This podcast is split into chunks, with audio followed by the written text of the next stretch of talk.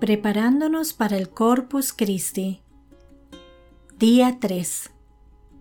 Corpus Christi y la misión de la Iglesia.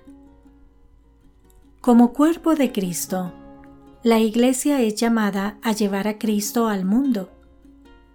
El Corpus Christi es un recordatorio de esta misión, de que estamos llamados a hacer Eucaristía para los demás. Lectura bíblica.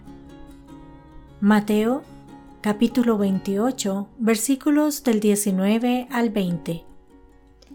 Vayan pues a las gentes de todas las naciones y háganlas mis discípulos, bautícenlas en el nombre del Padre, del Hijo y del Espíritu Santo, y enséñenles a obedecer todo lo que les he mandado a ustedes.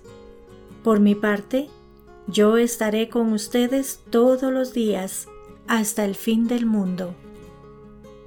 Palabra del Señor. Gloria a ti, Señor Jesús.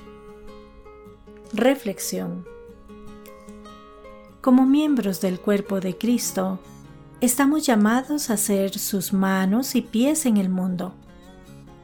Reflexiona en este día cómo puedes vivir de manera más plena este llamado llevando el amor y la misericordia de Dios a aquellos que te rodean. Al concluir estos tres días de preparación para la solemnidad del Corpus Christi, hemos tenido la oportunidad de profundizar nuestra comprensión y apreciación del misterio de la Eucaristía. Hemos reflexionado sobre su significado, cómo nos nutre en nuestra vida de fe y cómo nos llama a ser el cuerpo de Cristo en el mundo.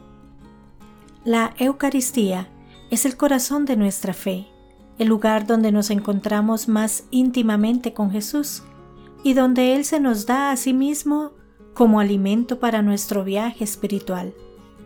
Al celebrar el Corpus Christi, Recordamos este regalo inmenso y nos comprometemos a vivir como un pueblo eucarístico, nutridos por Cristo y enviados a llevar su amor al mundo. Hagamos de este Corpus Christi un tiempo para renovar nuestro amor por la Eucaristía y para comprometernos a vivir más plenamente como el cuerpo de Cristo. Que la gracia y la bendición de Dios nos acompañen en este camino. Oración. Señor Jesús, en la Eucaristía te haces presente entre nosotros, nos alimentas y nos envías a llevar tu amor al mundo. Ayúdame a ser un testigo de tu amor, a ser tu presencia viva en la vida de los demás. Amén.